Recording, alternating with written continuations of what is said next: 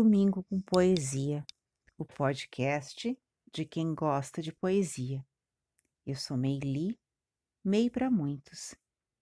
E no mês de agosto, Juliana Krapp. No ano da gripe. Há quem se lance às coleções e a aprendizados. Há quem estude os próprios ritmos eriçados pelo tempo. Já nós cultivamos apenas o hábito de colocar o ouvido às conchas, procurando desentranhar um uivo, uma fenda, uma possibilidade de voz, talvez a única que ainda ressoe. Colocamos o ouvido às conchas porque é irresistível perscrutar o abissal depois que já foi corrompido e trazido à superfície em forma de adereço, um tipo de relíquia que em nada lembra o fato de ser também sepulcro, invólucro, nacarado, desterrando-se desde as bordas. Colocamos ouvido às conchas, que foram extirpadas do fundo alvoroçado de uma alteridade e viajaram até aqui para restituir eloquência ao canto canônico em que ainda pulsam balbucios e luminiscência, a memória de outras vidas.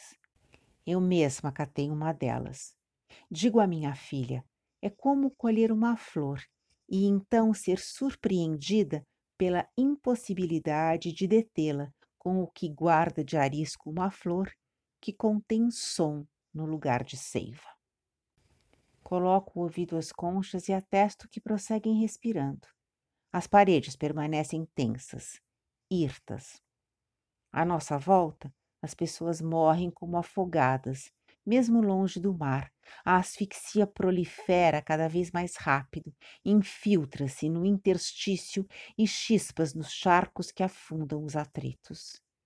E então nos escondemos e colocamos o ouvido às conchas para intuir o bailado das algas abraçando a quilha do naufrágio, o trânsito de cardumes diante das escotilhas, a delicadeza de uma atmosfera sem gravidade nem jorros de sangue. Eu coloco o ouvido à concha, porque preciso roçar a boca de alguma fundura e extrair dela não o hálito, mas o que vem depois. Talvez possamos chamar um jogo, submersão de um mundo noutro mundo. Colamos o ouvido às conchas, buscando o cerne do que seja casa, a coisa ainda viva, apesar de morta. O rebentar esponjoso dos arrecifes ao redor de onde nadamos, lábios inchados de sol, querendo casa, mas não qualquer casa, querendo o jugo das torrentes, não a cadência, o soco da onda batendo na rocha.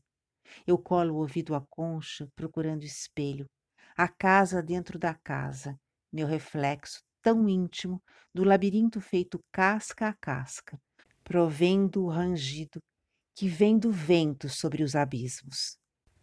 Eu colo o ouvido à concha para lembrar que ainda tenho dentes e que o que guardam ainda guardam hoje muito vivo e teso, brilhando apesar de morto.